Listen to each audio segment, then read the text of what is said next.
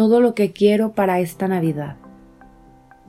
Muy a menudo nuestra mentalidad es dar algo para obtener algo. Hacemos cumplidos para que nos los devuelvan. Damos un seguir para obtener un seguir.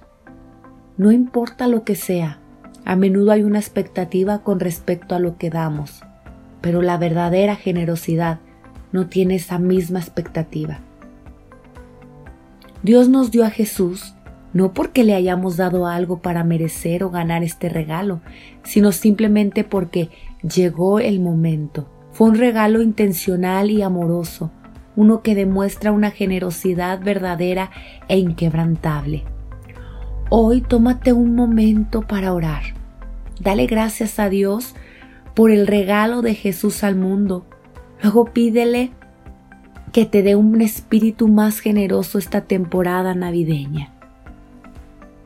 En Lucas 2, 6 dice, mientras estaban allí, llegó el momento para que naciera el bebé.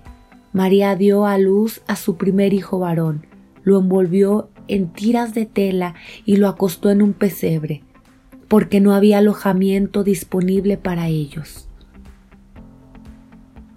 Te deseo que pases una feliz Navidad con todos tus seres amados Tómate este año para que sea diferente, que este año sea especial.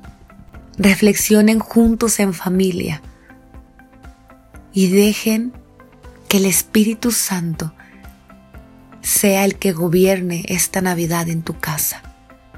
En el nombre de Jesús, que así sea.